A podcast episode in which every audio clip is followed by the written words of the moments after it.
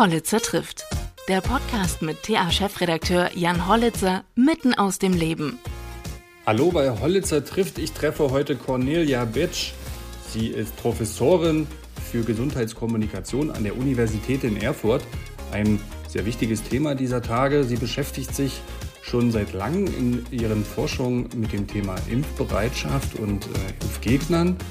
Besonders erwähnenswert ist allerdings ihre Cosmos-Studie, die sie sehr früh zu Beginn der Pandemie gestartet hat, eigentlich angelegt auf ein paar Wochen. Mittlerweile läuft sie über ein Jahr und daran werden regelmäßig Stimmungen und auch psychologische Auswirkungen von der Pandemie auf die Menschen abgefragt. Zum Beispiel, wie die Akzeptanz der Maßnahmen ist und das tatsächliche Verhalten der Menschen. Ein sehr spannendes Gespräch, kann ich sehr empfehlen. Hören Sie rein. Viel Spaß dabei. Gut, dann äh, sage ich, Ton läuft. Ich soll Sie erstmal sehr herzlich grüßen von Eckhard von Hirschhausen. Ah, schön, danke. Mit dem habe ich das ist nämlich. eine überraschende Verbindung. Wie kommt das? Äh, den habe ich aber vor ein paar Jahren mal auf einer Veranstaltung kennengelernt, die er moderiert hat. Und seitdem mhm. sind wir eigentlich auch ähm, ab und zu in Kontakt gewesen. Und mit dem habe ich jetzt auch einen Podcast aufgenommen. Ah, schön. Er hat ja ein neues Buch gemacht. Das ja. ist so ein bisschen Spoiler jetzt in diesem Podcast, weil der hier wird äh, vor dem von äh, Eckart erscheinen. Ja. Ähm, das kommt ja Mitte Mai raus, das Buch. Ja. Und da haben wir über so ein paar Verbindungen einfach gesprochen, die er zu Thüringen hat. Denn äh, seine Familie, der Stammvater seiner Familie quasi, stammt aus mhm. Erfurt. Ja. Echt? Das wusste ich gar nicht. Sehr ja, lustig. Ja, genau. Ah, ja. Ah, Laut Wikipedia stammt er aus einer deutsch-baltischen Gelehrtenfamilie und der Stammvater ja. aus Erfurt. Und er ist dann irgendwann ausgewandert und ähm, wurde dann in den Adelsstand erhoben irgendwann.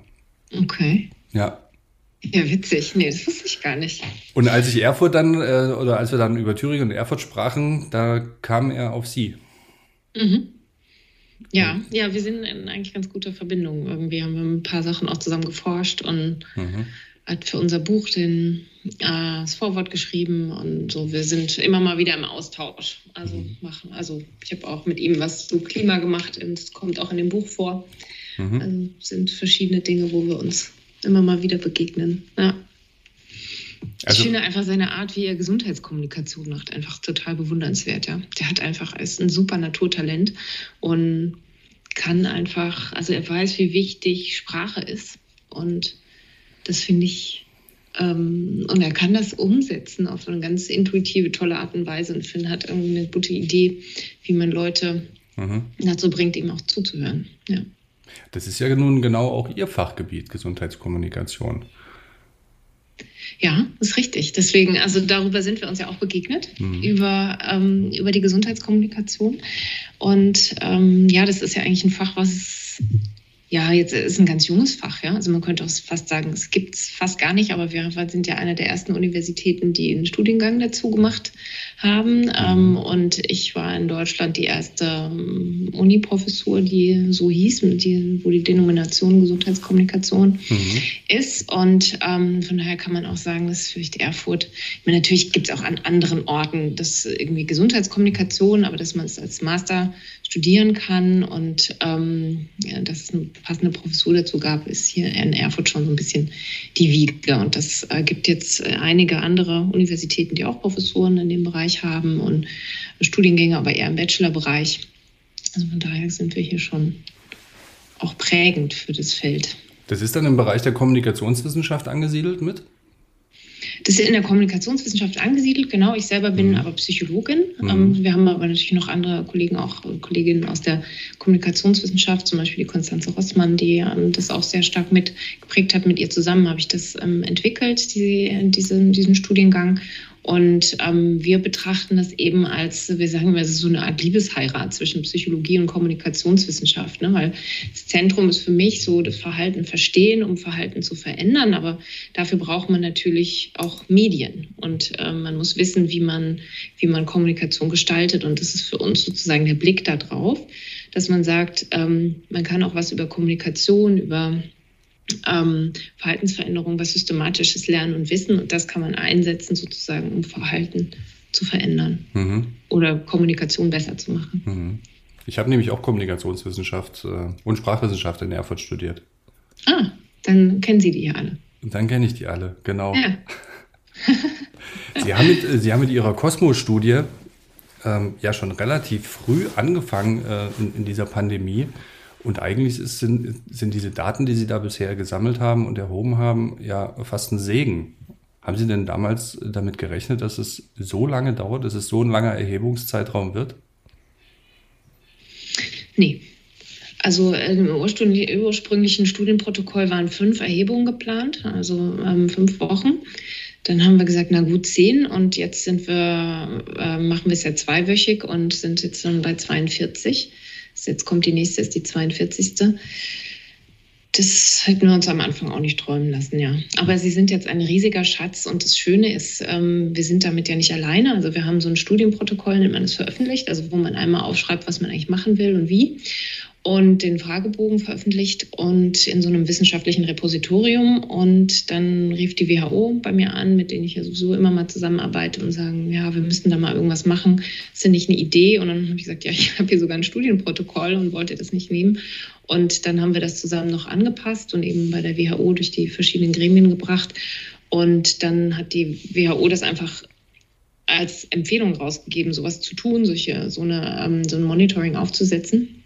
Und ähm, das war jetzt von der WHO-europäischen Region, aber es hat auch sich in andere Regionen ähm, weiterentwickelt, sodass ich weiß, dass es so ähnliche Studien gibt im, also nicht, Iran und in arabischen Ländern und asiatischen Ländern, in ganz vielen europäischen Ländern. Die WHO unterstützt auch einige auf dem Balkan zum Beispiel, sodass wir jetzt ganz viele solche Datensammlungen haben. Die sind alle nicht so früh begonnen wie unsere und nicht so engmaschig mhm. ähm, teilweise, sondern manchmal gibt es nur zwei, drei Datenerhebungen und so weiter. Aber es gibt weltweit ganz viele Daten, die ähnlich sind. Und das wird auch nach der Pandemie noch ein sehr großer Schatz sein, den wir da heben können.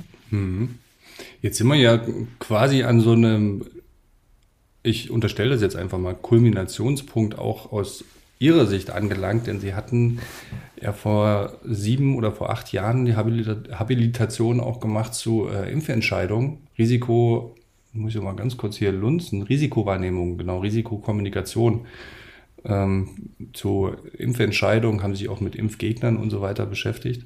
Und jetzt sind wir ja mittendrin im Impfen ja. und sind an so einem Punkt, wo wir sagen, dass äh, der Fortschritt ist eigentlich ganz gut. Aber so richtig drauf verlassen und zurücklehnen können wir uns immer noch nicht, weil es besteht auch noch ein Risiko, dass wir die Herdenimmunität durchs Impfen erreichen. Weshalb? Ja, absolut. Weshalb? Also wir sehen das jetzt schon in Amerika so ein bisschen, ja. Kam wir jetzt gerade so ein bisschen in den Nachrichten die letzten Tage, dass ähm, da jetzt manche Leute schon die zweite Impfung sich nicht abholen oder manche Leute sagen, ach, warum soll ich das jetzt machen? Und also ähm, wenn erstmal der erste große Druck raus ist, dann könnte es schon sein, dass man ähm, ja, dass so eine kleine schleichende Impfmüdigkeit sozusagen einsetzt. Mhm. Und da wird es ganz wichtig sein, äh, zu kommunizieren, ähm, möglichst das Impfen einfach zu machen. Ja, das war schon immer wichtig.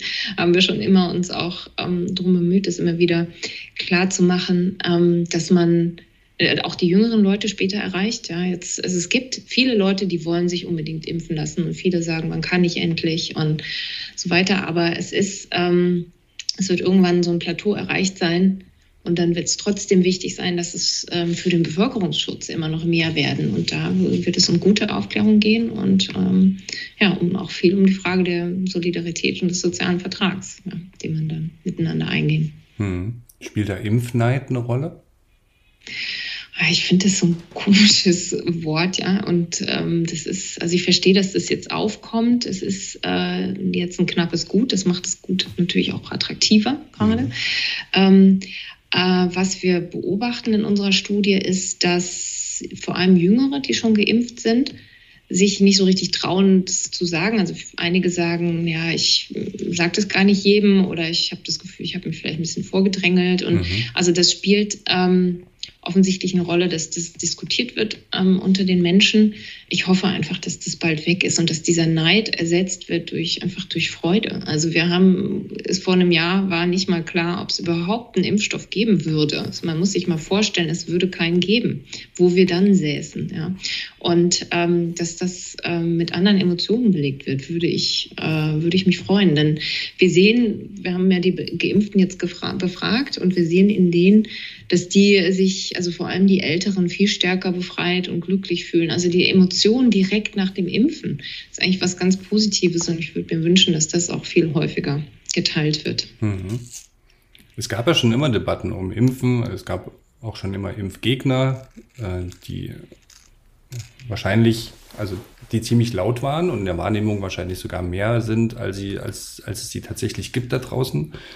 Ähm also sie hören sich lauter an, als, als sie sich, äh, ne? meinen Sie das oder andersrum? Also ich glaube, es sind weniger, als man denkt. Genau. So ja. ich sagen. Genau. genau. Ja. Aber durch ihre Lautstärke ja. ähm, überall und äh, Plattform denkt man, das ist doch eine erhebliche Masse.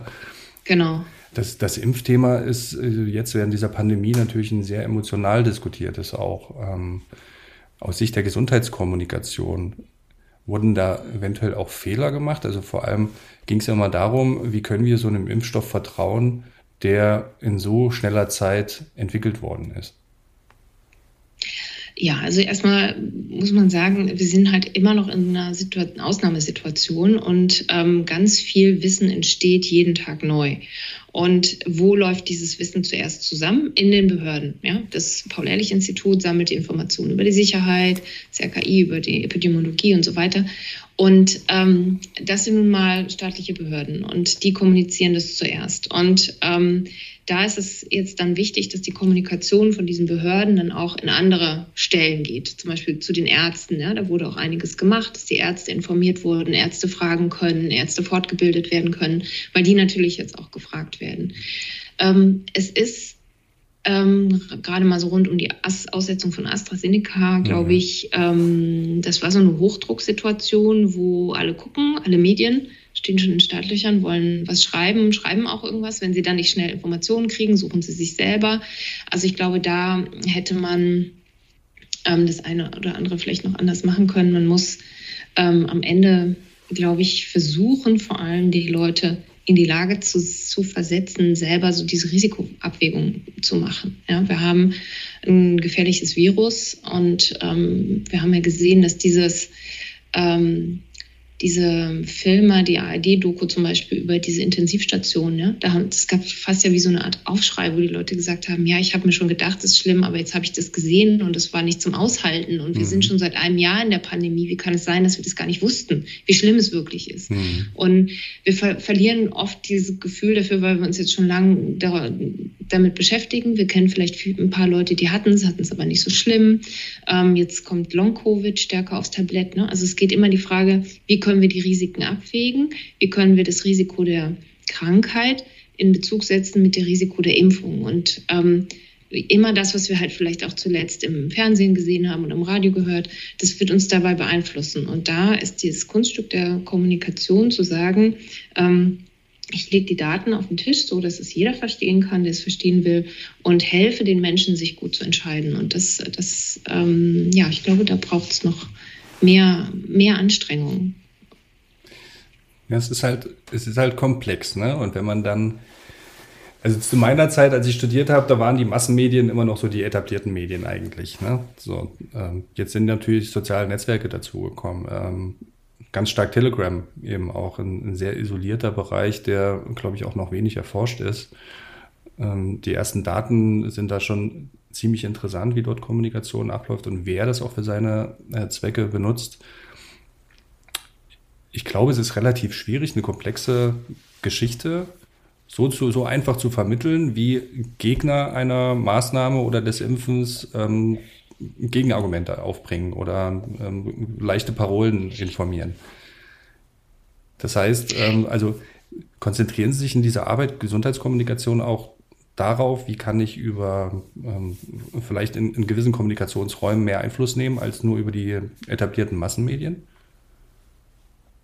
Also erstmal muss man sagen, so diese Verschwörungstheorien, so funktionieren die ja vor allem. Ne? Also auf komplizierte Fragen eine einfache Antwort geben. Mhm. Deswegen geht das halt wie geschnitten Brot.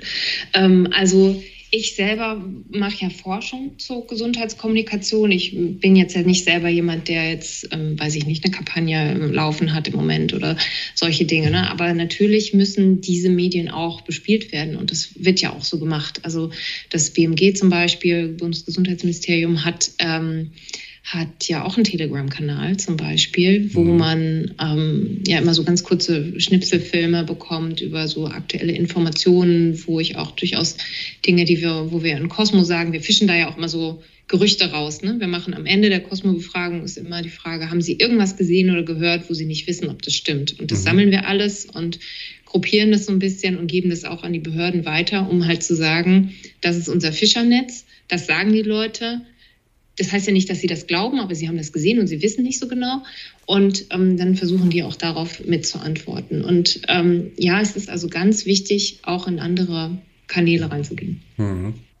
Das ist so ein. Sie schmunzeln da. Ja, ja, genau, das ist so ein Phänomen. Wenn man was aufgreift, das, das ähm, wird ja auch erforscht. Ähm, dieses False Balance ähm, Phänomen im Prinzip, mhm. dass man eine These von vermeintlichen Wissenschaftlern oder irgendwas, was man aufschnappt, von einem tatsächlichen Wissenschaftler entkräften lässt. Und damit hebt man das irgendwie, diese beiden Aussagen auf eine Ebene. Und dann ist man in dieser, kann man so oder so sehen, Debatte drin. Und jeder kann sich da seine, seine Wahrheit quasi heraussuchen. Aber rein objektiv gibt es eigentlich nur eine und das ist die wissenschaftliche. Ja, also da gibt es, ähm, wir arbeiten ja viel auch mit Gesundheitsorganisationen zusammen und auch es gab einige so Bewegungen, wo auch einige meiner ähm, Mitarbeiter oder Kollegen mitgearbeitet haben. Wie kann man eigentlich so solche Falschinformationen gut entkräften? Und eins dieser wirklich der kritischen Punkte ist, wann greife ich das auf? Genau. Also nicht mhm. jeden Stuss sozusagen mhm. äh, muss ich aufnehmen und sagen, ach, jetzt habe ich hier irgendwas gelesen, was halt einer gesagt hat, und jetzt entkräfte ich es mal, dadurch hebe ich das auf eine Bühne. Das mhm. gef kann gefährlich sein, weil ich dadurch das sozusagen erstmal in den Köpfen der Menschen sähe. Mhm. Aber ähm, da wurden so schon so Heuristiken entwickelt, so wenn das häufig vorkommt, dass, dass man das machen soll. Oder also ich finde zum Beispiel Klickzahlen gut, ja. Wenn äh, irgendein, weiß ich nicht, Bakti oder sonst wer 100.000 Mal geklickt wird, würde ich nicht weinen und sagen, oh, 100.000 Leute glauben das, sondern 100.000 Leute haben diese Frage. Dann sollte ich diese Frage beantworten, die dort gestellt wird. Und ähm, ich glaube, das sind so Heuristiken, mit denen man rausfinden kann, was sind häufige Informationen. Dafür machen wir das ja auch mit dem Fischernest, dass man sagen kann, das ist jetzt häufiger gekommen oder das ist eine Einzelstimme. Das kann man ja, das, man sieht das auch, wie sich das über die Zeit möglicherweise so verändert. Mhm. Sie beraten nun Bund und Länder und äh, viele andere, die direkt Entscheidungen auch kommunizieren müssen. Finden Sie sich in, den, in, oder in der Kommunikation mit, mit Ihren Ratschlägen oft wieder oder werden sie auch manchmal nicht berücksichtigt? naja, was heißt beraten? Ne? Man wird einfach manchmal gefragt und dann sagt man halt, was man weiß und dann machen die damit, was sie wollen oder können. Das weiß man manchmal nicht so genau. Im Moment würde ich sagen, ich weiß nicht, jetzt gerade gestern war Michael Meyer-Hermann bei äh, Markus Lanz. Fand ich sehr eindrucksvoll, wie ja, ärgerlich. Ja. Wie, ja, ich gucke das sonst auch nicht, aber ich wollte, das fand ich nochmal eindrucksvoll, wie er auch sauer war, wie wenig auf die Wissenschaft gehört wird. Und ich weiß das von vielen Kollegen und habe im Moment so ein bisschen das Gefühl, dass ähm, sehr, sehr viele Wissenschaftler alles geben, um irgendwie zu, die Krise besser zu verstehen, dieses Wissen zur Verfügung stellen, ja, auch gefragt werden von der Bundesregierung, von Länderkabinetten und so weiter. Das dann aber, also er hat das super beschrieben, ja. Ich habe gesagt, mach das, dann dauert es vier Wochen und dann wird die Hälfte davon gemacht und es reicht halt vorne und hinten nicht und außerdem ist schon zu spät. Und ich glaube, dieses Gefühl haben sehr viele Wissenschaftler und ähm, auch Wissenschaftler haben ein Verständnis dafür, dass Politiker ausbalancieren müssen, viele Interessen und wir alle wollen nicht tauschen. Aber trotzdem mehrt sich sozusagen dieses Gefühl, dass da nicht richtig ähm, diese, diese Ratschläge eingebaut werden. Das kann man über unsere Daten auch sagen. Ja, wir haben auch durchaus manchmal das Gefühl, die Daten werden gepickt. Also nur eine Sache rausgezogen, zum Beispiel die Pandemiemüdigkeit. Ja, damit wurden zum Beispiel die Lockerungen begründet. Aber dann wurde völlig vernachlässigt, dass ähm, die Leute eigentlich gar keine Lockerung wollten, sondern eher Verschärfung. Und das sind, ähm, das sind Momente, wo man, mh, mm, das macht dann nicht so glücklich. Mhm. Und das ist ja in der Tat immer noch, wenn man auf ihre Daten schaut, die Zustimmung zu den Maßnahmen noch äh, ziemlich hoch. Ja, also zumindest in dieser Art der Stichprobe. Ne, man mhm. muss immer ein bisschen einschränken. Also es sind Leute mit Online-Zugang und also es ist nicht ähm, zufällig gezogen, die Stichprobe, aber es deckt sich natürlich schon auch mit anderen Stich, äh, mit anderen Fragen, die so te zufällige Telefonumfragen zum Beispiel machen. Mhm. Ähm, ja, also es gab so einen Zeitpunkt, ähm, da war, glaube ich, auch wieder eine MPK um den Drehpunkt, um den Zeitpunkt so vor vier, sechs Wochen. Ähm, da teilte sich das in so drei Teile auf, gleich große Teile. Ich finde die Maßnahmen okay, ich finde sie gehen zu weit oder sie sind zu locker. Mhm. Also wirklich, das war der perfekte Moment, um das zu machen, was geboten war, weil man hätte niemanden, nicht eine Mehrheit gegen den, vor den Kopf stoßen können oder so, ja, sondern es waren, es war völlig offen. Ähm, und ich glaube, da ist wirklich was verpasst worden, dann stringent was, was zu machen, was effektiv ähm, die Fälle nach unten mhm. gebracht hätte und dann vielleicht schneller wieder eine Öffnung erlaubt hätte. Mhm. Ja, man kann, man kann ja immer, Sie haben es eben gesagt, man möchte die Entscheidung auch nicht treffen. Und nach der Schlacht ist jeder General. Ähm, das, das ist eben so. Trotzdem entnehme ich Ihren, Ihren Worten, man könnte an einem anderen Punkt der Pandemiebekämpfung sein und äh, den einen oder anderen Fortschritt oder die eine oder andere Lockerung mit anderen Maßnahmen ähm, schon herbeigeführt haben. Aber gut, das ist ähm, sind wir genau bei dem Punkt. Rückblickend. Genau, kann ich auch einfach nicht sagen. Rückblickend, mhm. genau, wir haben keine Kontrollgruppe letztendlich, mhm. ja. Und ähm, viele Wissenschaftler sagen, sagen das schon, aber also ich gucke vor allem auf die Psyche und das, ähm, was die Menschen denken und fühlen. Und wir sehen natürlich schon auch, dass die, ähm, sie sind noch gut dabei, aber die Belastung ist auch hoch und wir sehen auch, dass ähm, bestimmte ja, Maßnahmen, wo man vielleicht ein ähm, Ziel anders ein Ziel vor Augen haben kann, was man erreichen kann und wo man anders vielleicht aktiver mit dabei ist, das zu erreichen, ja? dass das ähm, auch Belastung reduzieren kann. Mhm. Wie erklären Sie das psychologisch, dass die Zustimmung zu den Maßnahmen noch relativ hoch ist, man es aber irgendwie leid ist und es alles viel zu lange dauert und dadurch so eine gewisse Müdigkeit eben auch entsteht? Also was, oder vielleicht nicht, wie erklären Sie das, sondern das ist ja eigentlich, eigentlich widerspricht sich das ja nicht. Aber was macht das mit, ähm, macht das mit den Menschen und der Akzeptanz ins, insgesamt von politischen Entscheidungen? Ja, also die Leute haben schon verstanden, was das bedeutet mit, dem, mit diesem Virus. Ja, auch wie, wie sich Fallzahlen entwickeln. Das ähm, passte sehr lange sehr gut zu dem, wie es tatsächlich passierte. Also die Leute sind da dabei. Wir sehen auch das gefühlte Risiko, die Angst, die Leute haben, ist relativ stabil hoch.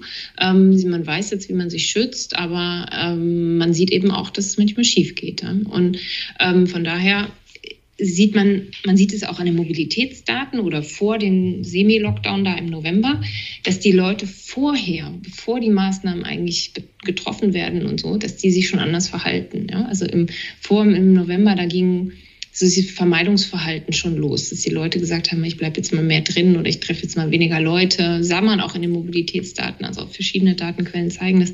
Also man sieht, die Leute haben es verstanden, die sind da dabei Trotzdem belastet sie das, aber sie halten trotzdem durch. Und ähm, was wir aber sehen, worin sich das sozusagen entlädt, ist das Vertrauen in die Politik. Das ging sehr deutlich runter, vor allem so seit Februar, seit das so Kaugummi ist, ja, seit mhm. klar ist, jetzt muss mal irgendwas gemacht werden. Es gibt Lockerungen, obwohl die Leute keine nicht so richtig den Vertrauen, äh, den Lockerungen und dann dauert es wieder ewig, bis es so eine Notbremse gibt. Also da ist das Vertrauen sehr kontinuierlich runtergegangen und das ist sozusagen die, mhm. kann man sagen, vielleicht die, die Quittung oder so, wo sich dann entlädt. Ja, mhm.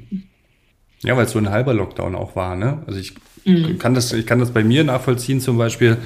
Man hatte dieses Hangeln von Lockdown zu Lockdown ist halt einfach auch ermüdend. Ne? Und dass man dann nicht sagt, okay, wir sind jetzt mal ganz konsequent und beißen mal ein paar Wochen auf die Zähne und dann wird es vielleicht besser mit Perspektive, als immer so von diesen weichen äh, Lockdown zum weichen Lockdown zu springen.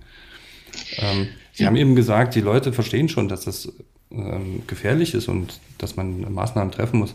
Wir haben vor einiger Zeit auch über Daten von Ihnen berichtet, dass man äh, zwar Maßnahmen befürwortet, sich trotzdem weiter im privaten Bereich trifft. Ja, das ähm, ist richtig. Wir haben jetzt gerade in der letzten Woche uns nochmal ähm, angeguckt, wie viele Kontakte haben die Leute eigentlich. Also haben gefragt, wie viele Leute an so einem typischen Tag, wie viel trifft man so bei der Arbeit, wie viel trifft man im Privaten.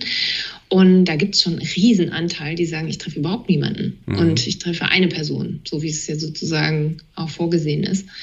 Ähm, und dann gibt es aber 45 Prozent, die sagen, ich, ähm, ich treffe zwischen zwei und fünf Leute. Also die haben wir so zusammengerechnet, die zwei bis fünf Leute treffen. Das sind 45 Prozent. Das fand ich schon ziemlich viel, muss ich sagen. Und da sehen wir auch, dass das vor allem die Leute sind, die es jetzt besonders satt haben. Also die ähm, sehr pandemiemüde sind, die die Maßnahmen ablehnen, die auch sonst sich an die anderen, an die anderen Maßnahmen nicht so sehr halten. Mhm. Ähm, und das ist natürlich gefährlicher, weil die halten sich nicht an die Maßnahmen, tragen weniger Maske, halten weniger Abstand, treffen mehr Leute.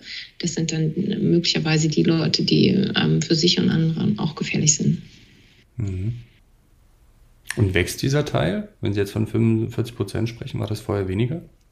Das kann ich nicht sagen. Das haben wir jetzt erstmalig so ähm, mhm. erfasst oder irgendwann im, im Winter haben wir es, glaube ich, schon mal ähnlich erfasst. Aber das kann ich gerade nicht mehr genau sagen, wie viele es da waren. Mhm.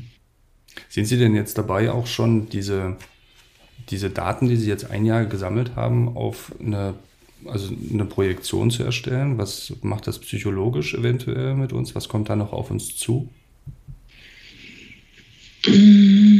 Also wir versuchen ja vor allem möglichst zu beobachten und das möglichst schnell rückzumelden. Ne? Ich bin immer so ein bisschen vorsichtig, was so Glaskugeln mhm. angeht, aber wir versuchen mit Modellierern zusammenzuarbeiten, wo wir ähm, sagen, die Daten kann man auch in Modelle reinstecken, die dann projizieren. Das kennen wir jetzt alle aus der Pandemie, dass Modellierer sagen, hier, ich habe mal ausgerechnet, wie sich das weiterentwickelt, dass wir versuchen, auch solche Psychodaten in solche Modelle reinzustecken, um sie besser zu machen, um Vorhersagen besser zu machen, weil man, man sieht es schon auch in den Modellen, ne? man, der, dieser menschliche Faktor, der wird da schon immer, muss mit eingerechnet werden, sonst kann man ganz viel nicht erklären. Es wurde jetzt ja auch ganz oft gesagt, ja, Wieler oder wer auch immer hat jetzt prophezeit 100.000 1000 Fälle am Tag, wo sind denn die eigentlich und so.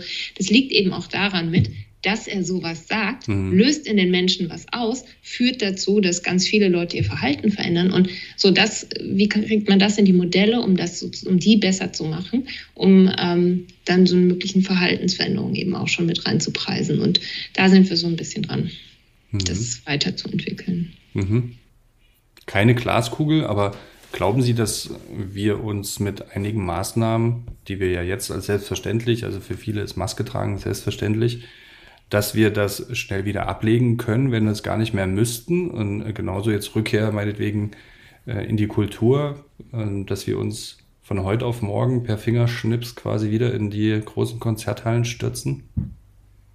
Also ich glaube, es gibt bestimmt so eine Übergangszeit, wo sich das ein bisschen komisch anfühlt, ja, dass mhm. man jetzt plötzlich wieder äh, neben jemandem sitzt. Also ich bin gestern zum Beispiel mal wieder Zug gefahren seit sehr langer Zeit mhm. und habe ich mir auch überlegt, ich könnte mir es überhaupt nicht gerade vorstellen, dass jemand neben mir sitzt, jemand Fremdes zum Beispiel. Es ist mir schon unangenehm, dass jemand vor mir sitzt.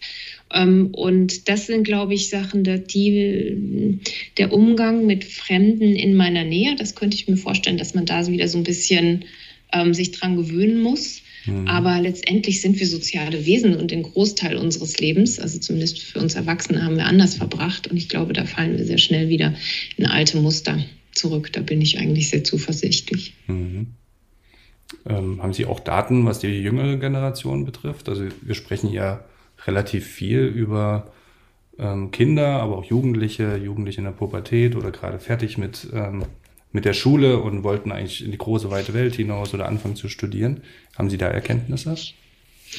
Ja, die sind natürlich ähm, sehr stark betroffen. Ähm, wir erheben immer erst ab 18 Jahren. Ja, das weil einfach unten, unterhalb von 18 bräuchte man dann das Einverständnis der mhm. Eltern und so. Das macht es dann zu kompliziert. Deswegen machen wir ab 18.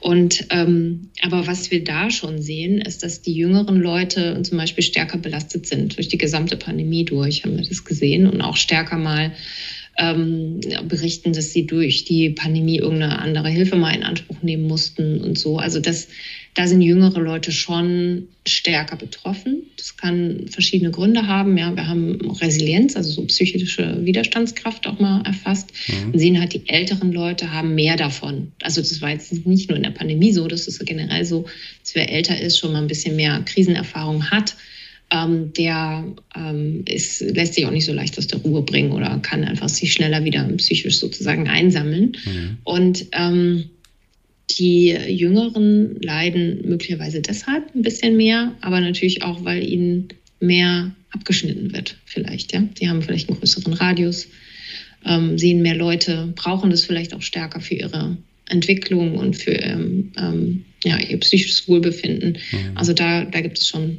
deutliche Altersunterschiede. Mhm.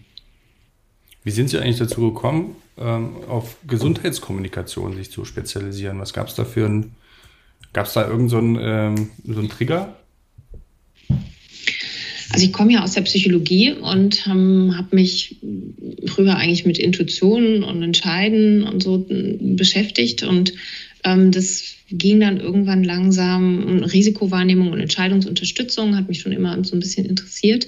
Also wie kann man Menschen, also das, was wir aus der Entscheidungsforschung wissen, eigentlich nutzbar machen, dass die Menschen bessere Entscheidungen treffen. Und ähm, das ging dann irgendwann in so eine medizinische Richtung, einfach nur mal als ein Beispiel sozusagen. Ja? Ähm, als ich selber Kinder hatte und die impfen lassen musste, da habe ich einfach gemerkt, das ist gar nicht so eine einfache Entscheidung, wenn man sieht, wie viel Falschinformation da unterwegs ist. Und dann haben wir das so ein bisschen systematisiert und beforscht und dann haben wir das auch mal nicht nur bei Psychologen vorgetragen, sondern war ich mal in Stockholm auf so einer Tagung von so Impfexperten und die waren ganz glücklich, dass sich das jemand mal aus dieser Perspektive anguckt, ne? weil mhm. das sind halt meistens Mediziner oder Epidemiologen oder Virologen und die sagen halt, ja, wir haben das Problem, aber also die lösen es dann mit gesundem Menschenverstand. Das reicht vielleicht auch ein Stück, aber ähm, kann ähm, eben nicht, ähm, ist halt nicht so systematisch und vielleicht auch nicht so erfolgreich. Und dann haben wir das einfach systematisiert und immer wieder durch diese psychologische Brille da auf diese Probleme geguckt und ähm, ich bin dann bei der WHO auch gelandet, die mich dann eingeladen, in so einem Beratungsgremium mitzuarbeiten, wo man immer einmal im Jahr dann eine Woche mit denen verbracht hat und die haben halt sozusagen einmal ihre ganzen Themen auf den Tisch gelegt und aus verschiedenen Fachrichtungen haben wir dann da drauf geguckt und beraten und das war sehr ähm, ja, Augen öffnet, muss ich sagen. Ähm, mhm. Da habe ich eben auch mit, deren, mit den Kommunikationsleuten von dort zusammengearbeitet. Wir haben dann zusammen eine Sommerschule entwickelt, die wir auch in Erfurt hier mal gemacht haben, was sehr, sehr, sehr schön war, wo quasi aus der ganzen Welt ähm, Leute zusammengekommen sind und die sich in den Ländern, in den Ministerien mit dem mit Impfen beschäftigen. Und die haben wir sozusagen geschult, wie man solche Verhaltenseinsichten, also psychologische Erkenntnisse zum Beispiel, ähm, einbauen kann, in, wie man Impfprogramme besser machen kann. Mhm. Und das führte dann sozusagen gerade hin auf diese Gesundheitskommunikation. Und dann haben wir in Erfurt diese, diesen Studiengang entwickelt, ähm, der auch sehr interdisziplinär ist. Und dann habe ich meine Professur ähm, habe ich ja einen Antrag geschrieben bei der Deutschen Forschungsgemeinschaft. Das ist eine ähm, von der DFG finanzierte Professur im Moment noch ähm, und gesagt, wir wollen diesen, ja, diesen Zweig jetzt hier etablieren und weiterentwickeln und dafür brauchen wir diese Professur und dann so bin ich da gelandet. Mhm. Wenn Sie jetzt sagen, ähm, Sie wollen dabei helfen, bessere Entscheidungen zu oder treffen zu können. Was ist denn eine gute Entscheidung aus psychologischer Sicht? Also das ist ja, ich stelle mir das vor, das ist ja eine, eine sehr, sehr subjektive Bewertung im Nachhinein, mhm. ob meine Entscheidung mal richtig war oder nicht. Ja, absolut. Also es gibt, ähm, das ist auch ein wichtiges Kriterium. Also es gibt verschiedene Arten von Entscheidungen. Ähm, die eine sollen natürlich einfach den optimalen subjektiven Nutzen bringen. Ja, also es soll die sein, die für mich subjektiv am Ende die beste ist, nach all dem, was ich, ähm, was mir wichtig ist. Ähm, aber dann kann man natürlich auch, ähm, gibt es natürlich auch Entscheidungen unter Unsicherheit. Da gilt es dann natürlich irgendwie abzuwägen, welche, welche möglichen Konsequenzen treten auf mit, mit bestimmten Wahrscheinlichkeiten. Also es gibt unterschiedliche Strukturen sozusagen von Entscheidungen und da sind dann die Kriterien, wie nachdem man die bewerten kann, auch unterschiedlich. Aber die subjektive Zufriedenheit ist natürlich jetzt für die meisten Entscheidungen, die man trifft, ein relevantes Kriterium. Also es gibt so Entscheidungsunterstützungssysteme auch im Gesundheitsbereich. Es, gab zum Beispiel mal, bevor wir die Impfpflicht hatten, eine Entscheidungshilfe zur Masernimpfung auf der Seite der Bundeszentrale für gesundheitliche Aufklärung. Und diese äh, führt einen dann so ein bisschen durch die verschiedenen Argumente, gibt einem Informationen und dann kann man das noch gewichten nach Kriterien, die einem persönlich wichtig sind. Und wie da, der Valomat. Ja, so ein bisschen wie ein Valomat, genau. Mhm. Ähm, und da geht es dann am Ende darum, dass man sich, äh, ne, ja, dass man eine Entscheidung findet, die mit den eigenen Werten kongruent ist. Und da ist natürlich das einzige Kriterium die subjektive Zufriedenheit. Und ähm, dass man eine informierte Entscheidung treffen konnte. Ne? Wir haben ja so ein mhm. bisschen so einen Paradigmenwechsel in der Gesundheit, auch in der Arzt-Patienten-Kommunikation. Früher war es halt der Gott in Weiß, der mir eine Empfehlung gibt und ich mache dann. Und jetzt geht es zu diesem Shared Decision Making, heißt das, also geteilte Arzt-Patient-Entscheidung. Jeder Dr. Google weiß, kommt noch dazu. Dr. Google kommt noch mit dazu, ja. Der, also idealerweise weiß Arzt, wissen Arzt und Patient ungefähr gleich viel. Und dann kann, können die beide gemeinsam entscheiden. Und dafür eignen sich eben solche Entscheidungsunterstützungssysteme sehr gut. Und da ist eben auch das Kriterium die subjektive Zufriedenheit. Müssen dann aber nicht, muss dann nicht Arzt und Patient die gleiche Sprache sprechen? Also müssen dann Ärzte nicht an ihrer, also ein bisschen weniger Musculus digitorum superficialis oder so sagen? Ja, ja das wäre schon ideal. Also das ist äh, schon die Idee, ähm, dass ähm, es da viel Austausch gibt. Deswegen gibt es auch diese Entscheidungsunterstützungssysteme, die sagen, wir geben hier die Informationen in Laien verständlich, auch für Leute, die vielleicht jetzt nicht so eine, man sagt, ähm, Health Literacy, also Gesundheitskompetenz haben da muss es, für die muss es ja auch verständlich sein. Mhm. Also ich habe zum Beispiel eine Doktorandin, die macht sich jetzt ähm, damit selbstständig oder hat sich selbstständig gemacht, wo sie Ärzte trainiert und auch schon Medizinstudenten, wie man über Impfen zum Beispiel gut redet. Damit, dass man sozusagen die Zweifel, die Ängste, die die Leute haben, gut aufgreift und nicht ähm, versehentlich verstärkt und wie kann man den gut antworten. Und das ist kein Selbstläufer, das muss man lernen und ähm, da gibt es eben jetzt auch Trainingsangebote und ähm, das finde ich eigentlich eine sehr schöne Entwicklung. Mhm. Nochmal zurück zu dieser ähm, Entscheidungsfindung in Unsicherheit. Dann muss man ja wahrscheinlich dann zwischen diesem privaten Bereich und beruflichen Bereich nochmal unterscheiden. Ähm, ob ich mich mit einer Entscheidung danach subjektiv ähm, zufrieden gebe, ob ich damit zufrieden bin, wie ich eine Entscheidung getroffen habe, für mich persönlich. Aber manchmal muss man ja auch, also bin ja auch in der Führungsposition, Entscheidungen im Sinne eines Unternehmens oder auch ähm, eine Redaktion treffen. Und da helfen doch eigentlich nur Daten, oder? Und Fakten, um eine Entscheidung zu treffen. Oder? Ja, auf jeden Fall. Aber das ist ja vor, also dass man damit zufrieden ist, ist ja sozusagen das Outcome. Die Frage ist ja, was passiert davor? Und sich Daten mhm. anzugucken, halte ich auf jeden Fall für eine gute Idee. Ja. Und man kann die auch gewichten. Und ähm, man kann, also man kann, Sie können sich eine Matrix aufbauen und sagen, was sind die Kriterien, wie wichtig sind die, man kann sagen für mich, aber vielleicht auch viel eher für das Unternehmen. Dann kann man die danach zum Beispiel ranken und dann können diese Daten zusammen in die Entscheidung einfließen. Ja. Spannendes Feld, auf jeden Fall. Was denken Sie, wie es weitergeht mit dem äh, Impffortschritt nach den jüngsten Daten? Sie haben also um, ähm, vielleicht nur, die Frage war vielleicht ein bisschen unkonkret, ähm, Sie haben ja gesagt, dass der Zugang zum Impfen, der muss auf jeden Fall einfacher werden. Dann können wir vielleicht mit der Impfkampagne noch relativ schnell erfolgreich werden. Ja, ein Beispiel ist zum Beispiel das Thüringer Impfportal oder ich weiß nicht genau, Impfen Thüringen impft oder ich weiß nicht genau, wie Impfen in Thüringen. Ich weiß nicht, wie es heißt, dieses Anmeldesystem zu den, mhm. zu den, zu den Impfungen. Es gibt es zum Beispiel nur auf Deutsch.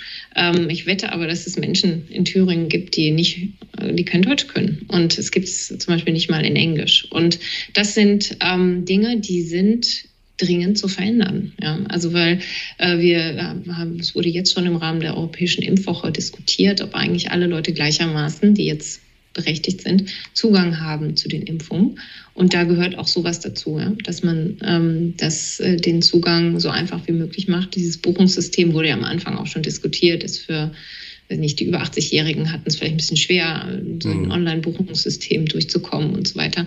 Ähm, das sind alles relevante Punkte. Ähm, die Hausärzte, dass die impfen, ist, ist, super, weil die auch ein großes Vertrauen genießen und mhm. viele, die vielleicht sagen, oh, ich gehe doch nicht in so ein anonymes Impfzentrum und da geht es hier zack, zack und ich habe aber noch Fragen, ähm, die sagen dann, na gut, wenn der Hausarzt es empfiehlt und den kenne ich schon immer, dann, dann mache ich das halt doch.